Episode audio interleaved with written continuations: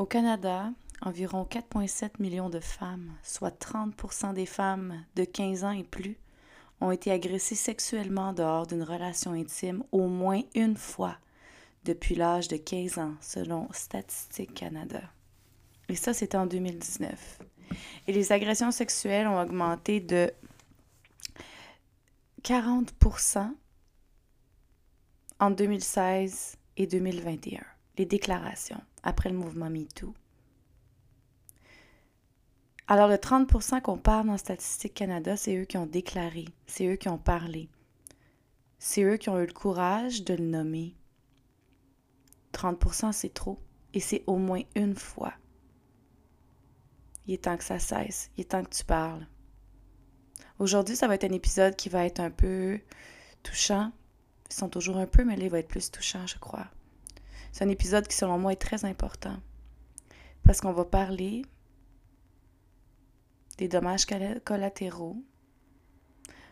On va parler des dommages collatéraux, des agressions sexuelles et comment renaître après avoir vécu une telle expérience.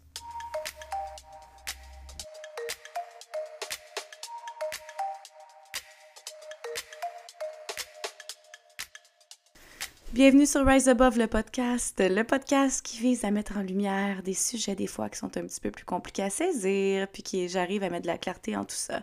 Et des fois justement, ben c'est comme aujourd'hui, il y a des épisodes où est-ce que je parle de sujets qui sont un petit peu plus deep, un petit peu moins ressourçants et en même temps qui vont finir sur une bonne note, assurément ressourçante, avec des outils, avec des messages d'espoir. Aujourd'hui, en toute sensibilité, j'avais envie qu'on discute ensemble de violence, d'agression sexuelle, de ce qui se passe avec nos filles, de ce qui se passe avec nos femmes, de ce qui se passe avec nos hommes, de ce qui, se passe avec nos fils, de ce qui se passe entre nous. Hein? Je voulais en parler parce que, en toute vulnérabilité, ça m'est arrivé plus qu'une fois, malheureusement. Je sais que si j'ai des membres de la famille qui écoutent ce podcast-là, je vais sûrement avoir des questions après, c'est pas grave. Si je suis prête à en parler là, c'est parce que je suis prête à le partager tout court. Hein? Donc, je suis prête à recevoir les questions en lien avec ça. Alors, ça m'est arrivé souvent, malheureusement, à différentes échelles. À des échelles de micro-agression, jusqu'à des échelles d'agression, jusqu'à des échelles d'agression complète. On voit que j'ai encore de la misère à nommer le mot actuellement. Donc, le viol. Alors, ça a été difficile pour moi, puis je pense que ça a été la dernière fois que j'en ai. les derniers épisodes que j'ai vécu comme ça. Que là, je me suis rendu compte parce que j'étais à un stade de ma vie où j'avais quand même une grande conscience et là, je me suis rendu compte de tout le langage interne que ça l'a amené à l'intérieur de moi. Ensuite, ça a ouvert la porte à toutes les mémoires des fois que ça m'était arrivé avant. Mais à toutes les échelles possibles, que ce soit même au niveau du harcèlement, tout ça, toutes ces violences-là. Puis ensuite, j'ai, c'est sûr que j'ai été. Euh, quand j'ai, ouvert la porte puis que j'ai réalisé, ça a pris du temps avant que je réalise ce qui m'était arrivé la dernière fois parce que j'ai eu ces langages-là qui sont arrivés en moi. Puis après ça, après avoir entendu des témoignages d'autres personnes, écouté des podcasts de personnes qui ont vécu ça, je me suis rendu compte que, Colin, il y a toujours le même langage qui arrive. C'est j'ai-tu fait quelque chose? Est-ce que c'est moi? J'ai peut-être, j'ai peut-être ouvert trop la porte. J'ai peut-être donné trop de signaux comme quoi c'était correct. J'ai peut-être été euh, trop entreprenante, j'ai peut-être été aguichante, j'ai peut-être euh, peut-être que finalement, tu sais, j'avais envie, tu sais, peut-être que c'est juste... Non, il n'y a rien de ça. Quand tu as des peut-être que qui arrivent après, c'est parce que ton nom de départ était un nom final. Et les raisons pour lesquelles le nom est devenu un oui, ou peu importe si ça a été forcé ou non, quand ça vient avec de la pression, c'est pas un, c'est pas un oui. C'est pas un oui. Euh, que ce soit même quand tu es plus jeune, que tu n'as pas envie de te faire toucher, que tu te fais pogner une fesse, mettre la main dans les culottes par quelqu'un, que ça te tente pas, que tu tasses la main un, deux, puis trois fois, c'est une agression si la personne ne comprend pas que c'est un non. Même n'y a pas une action complète de pénétration, c'est une agression d'aller là. Puis après ça, le langage qui arrive, c'est comme Ah, mais crime, ça arrive, c'est un gars. Non, non, ça, c'est pas un gars. Oui, c'est un gars. yeah, right, mais je veux dire, c'est pas parce que c'est un gars que c'est normal, hein. Donc, tout ce shame-là, ce guilt trip-là, le fait que c'est peut-être moi, voyons donc, OK, j'ai envoyé des mix signals, tout ça, c'est exactement ce qui se passe dans la tête de pas mal toutes les femmes qui vivent ça. Et ce qui est perturbant, là, c'est que beaucoup d'entre elles, c'est avec des gens qu'elles connaissent. Moi, c'est avec des gens que j'ai connus, que je connaissais, que j'étais proche. Ça ne donne pas le droit à l'autre de me toucher sans mon consentement, même si on a déjà couché ensemble. Ça ne donne pas le droit à l'autre de presser, de me réveiller d'une façon, de.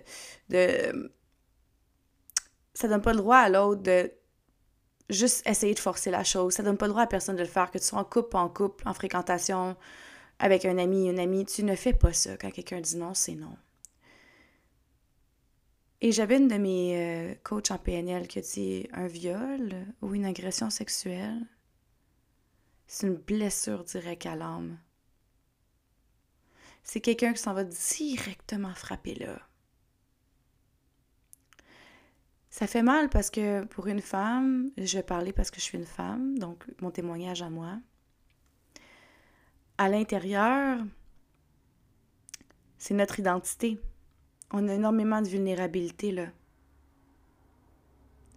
Notre corps, on est très vulnérable avec notre corps, même si on peut jouer aux fortes. De se faire euh, hyper sexualiser, de se faire objectiver, de se faire toucher sans notre consentement, de se faire harceler sexuellement, c'est tellement blessant. Ces micro-agressions-là finissent par jouer directement dans l'estime de la femme. Moi, ça a fini par jouer directement dans mon estime.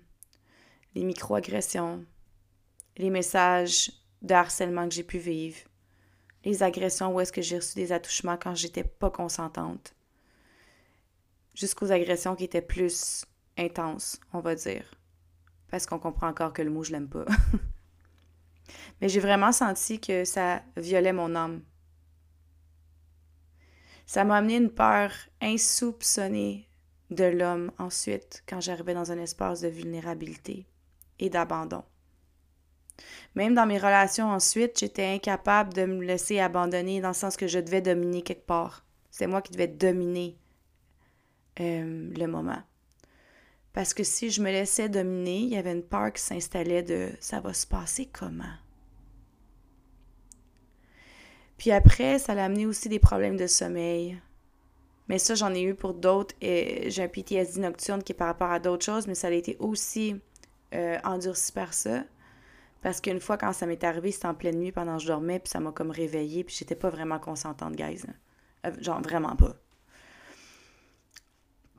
Donc après, ça m'a amené comme message quand j'ai fréquenté des hommes puis qu'on dormait ensemble. Pour moi, c'était dangereux de dormir à côté d'un homme. Je tombais en hyper-vigilance constamment. Mais j'étais pas consciente à l'époque de tout ça. C'est au moment que j'ai vécu ma dernière épisode, le dernier événement, que, que ça a tout ouvert la boîte de Pandore à tout ça. Puis ça a fait, t'as besoin de nettoyer la, la thématique d'abus, puis ce n'est pas de ta faute. Il y a une honte qui arrive à travers ça parce qu'on a honte de s'être rendu jusque-là. Moi, j'avais honte de moi, j'avais honte d'avoir même ouvert la porte à ça. J'avais honte d'avoir laissé cette personne-là entrer dans ma vie. J'avais honte d'avoir peut-être même envoyé des signaux de désir à cette personne-là. J'avais, j'avais honte de ne pas avoir dit non bien avant. J'avais honte d'être restée là par curiosité. J'avais honte de tout ça. Je ne me laissais pas le droit d'avoir vécu tout ça. Je me laissais juste pas le droit. Fait que j'avais tellement honte que je gardais ça à l'intérieur, puis je me suis dit, c'est de ma faute. C'est de ma faute, c'est correct, c'est de ma faute. J'ai pas vécu ça, c'est moi qui l'ai cherché, donc c'est de ma faute. Mais au moment que tu as dit non, puis c'est un non à l'intérieur de toi, c'est un non tout court. C'est pas normal que les filles en haut de 15 ans aient vécu de près ou de loin des agressions plus, plus qu'une fois à peu près 30 Puis ça, c'est des statistiques 2019. Puis on le sait tous, guys, que ça a vraiment augmenté avec le COVID et tout. Ça a augmenté beaucoup. Puis les déclarations augmentent aussi. Puis l'effet de l'alcool, c'est quelque chose aussi. Parce que moi, tout ce qui s'est passé, tous les événements comme ça que j'ai vécu, c'est parce que les gens étaient intoxiqués trois quarts du temps. Intoxiqués, je veux dire. C'est prendre un verre, mais le prendre un verre, ça peut juste enlever une, une inhibition. Puis ce que ça fait aussi, c'est que ça fait que l'autre ne voit pas nécessairement les signaux de communication. les, messages subtils ne sont pas nécessairement vus parce que tu es inhibé par l'alcool. Puis toi aussi, ça fait en sorte que le gars ou la fille en question qui est là-dessus est plus willing, entre parenthèses, plus upfront, plus dominant, va plus en avant, ta ta ta. Mais ça, ça peut être quelque chose que, oui, tu trouves nice, dans le sens que ça te dégêne. Mais le ripple effect de l'alcool, c'est aussi que toi, tu ne vois pas les messages de l'autre quand au niveau corporel, l'autre est pas là à la même place que toi. C'est plus long de le voir, c'est plus long pour toi de le sentir. Puis, donc après ça, on s'entend que après m'être dit que c'était de ma faute, après la honte qui s'installe, moi, j'ai gardé ça en dedans. Puis quand j'ai réussi à ouvrir ça, c'est parce que j'ai quelqu'un qui me l'a carrément dit. Il m'a dit, là, Olénie, t'as vécu une agression sexuelle, là. C'est ça que t'as vécu. j'ai fait. Ouais, mais non, tu sais. Là, non, non, non, non, Olénie. j'ai fait, ouais, I know, je le sais. Et là, ma structure a tout cassé, genre, au niveau de ma tête, en ce sens que c'est là que la boîte de Pandore s'est ouverte. Puis j'ai compris, je savais que c'était pas la première fois, mais là, j'ai décidé de les accueillir j'ai décidé que je voulais aller dans la guérison avec ça. Je voulais plus que ça se reproduise. Je voulais me sentir en sécurité avec un homme. J'avais envie de me sentir en sécurité avec un homme. Déjà que pour moi, c'est quelque chose qui est difficile de me sentir en sécurité émotionnelle avec un homme. Parce que énormément de traumas que j'ai eu dans ma vie qui ont été relationnels. Et que je suis en guérison de ça. Et je trouve ça fantastique d'avoir ouvert ça avec mon thérapeute dernièrement et qu'on est vraiment en guérison. Et que là, j'ai des gens fantastiques autour de moi qui m'accompagnent là-dedans et, et j'ai le courage d'aller dans des relations, ben dans une relation, pas des, j'ai le courage d'aller dans une relation pour euh, vivre ça, ressentir que ça remonte, puis l'accueillir, puis en douceur. Je me donne le droit de le faire. Mais physiquement, je m'étais jamais sentie pas en sécurité physiquement. On dirait que c'était quelque chose que c'était comme correct pour moi. Je ne pas ne pas me sentir en sécurité physiquement. Puis là, j'ai compris que je, me sentais pas en sécurité physiquement avec un homme. J'avais peur que, qu'il s'y arrive de quoi. Déjà que, que, j'allais vivre une violence, que ce soit une violence physique ou une violence sexuelle. Il y avait comme toujours cette hypervigilance-là qui arrivait. Donc, les hommes, ils me voyaient sur les réseaux sociaux, puis ils étaient comme, oh wow, t'es à l'aise, easy going, puis ils me rencontraient, puis ils trouvaient la même chose quand on discutait, mais corporellement, ils étaient comme, il y a un mur, on dirait. Je disais, ouais, je sais pas, t'es qui? Je sais pas t'es qui, je sais pas qu'est-ce que tu vas me faire si tu prends un verre? Je sais pas qu'est-ce que tu vas me faire si t'es trop à l'aise? Fait que tout ça, ça fait en sorte que je me ferme, tu sais. Et quand est-ce que j'ai commencé à être capable de m'ouvrir, c'est quand j'ai accueilli puis j'ai compris que ça, ça m'était arrivé, c'était pas de ma faute. Et que j'avais pas de besoin de m'auto-flageller pour ça tout le temps. Et que j'avais pas à avoir honte de vivre ça. J'avais pas à avoir honte d'avoir vécu ça. J'avais pas à avoir honte d'avoir peur d'un rapprochement, même si j'aime avoir une vie sexuelle épanouie. Que j'avais pas à avoir honte de demander de la douceur, de demander que oui, là, ça se peut que j'aille peur, ça se peut que ça remonte, je suis désolée. De ne pas avoir honte, de pas, de pas dire tout le temps je suis désolée, hein. C'est juste ça. Je pense que les gens qui ont vécu des abus, on est les meilleurs pour dire toujours je suis désolée. C'est comme ça que tu sais si une femme a vécu de l'abus elle s'excuse tout le temps. Une femme qui a vécu de l'abus physique, émotionnel, psychologique s'excuse tout le temps. Et moi, il y en a qui étaient comme non, excuse-toi pas. Sois qui tu es, je t'accepte comme tu es, tu as vécu ça, c'est correct, on va y aller step by step. Et je me jugeais aussi, parce que j'ai toujours quelqu'un qui a été une sexualité hyper épanouie, puis là, j'étais comme, Écoute, je viens d'ouvrir cette boîte-là, je viens de catcher tout ça, tout remonte, c'est comme, c'est dur. J'ai pas envie de garder ça à l'intérieur de moi, j'ai envie aussi d'en parler pour être capable de, sensibiliser par rapport à ça, j'ai envie d'être capable de, d'aider les jeunes filles qui vivent ça, parce que je sais qu'il y en a qui vivent ça. Je sais qu'il y en a qui vivent ça même en couple parce qu'elles veulent faire plaisir, puis ça leur tente pas. Je sais qu'il y en a qui vivent ça en fréquentation. Il y en a qui vivent ça dans un party que les filles ont bu, puis un petit gars qui en profite, ou whatever, même vice-versa. Ça se passe à tous les jours et je trouve ça tellement triste. il faut sensibiliser, il faut en parler, il faut parler de ce que ça fait quand il y a trop de consommation d'une substance, qu'est-ce que ça peut faire dans ce temps-là? Il faut parler des boundaries, il faut parler à nos filles de mettre leurs limites, de les nommer, que c'est pas parce qu'elles sont trop jolies, c'est pas parce qu'elles ont un décolleté, c'est pas parce qu'elles ont une jupe courte, c'est pas parce qu'elles ont flirté que l'autre a le droit tout d'un coup de se dire ben là là ça fait deux semaines que tu me dis je peux pas croire qu'on couchera pas ensemble ce soir si ça te tente pas ça te tente pas même si ça te tentait le trois minutes, si là ça te tente pas, ça te tente pas. Ça ne te tente pas et c'est correct. Des noms qui se changent en oui, là, c'est des blessures que tu t'en vas directement dans ton âme. Des noms qui se font forcer en oui, c'est des blessures qui s'en vont directement dans ton âme. Tu mérites tellement, tu mérites tellement d'avoir ton système de boundaries qui est respecté. Tu mérites tellement qu'on honore ton, corps et ton cœur d'une façon qui fait que tu te sens en sécurité, même si tu n'es pas en couple. Peu importe l'âge que tu as, tu mérites tellement ça. Et si ça t'arrive, OK? Si tu l'as vécu, si tu m'écoutes là, que ça t'est arrivé, que tu n'en as jamais parlé. T'es pas obligé de nommer. Moi, j'ai jamais nommé de nom. Pourquoi? Parce que je trouvais pas ça nécessaire. Mais ça, ça m'appartient à moi. OK? Moi, ça m'appartient à moi, ça. Il y en a que oui, oui, dénoncer, c'est important aussi. Je le dis, mais moi, je suis pas rendue dans mon processus, j'étais pas là. OK? J'étais pas là. Je suis pas là non plus. Pour plein de raisons mais ça m'appartient à moi.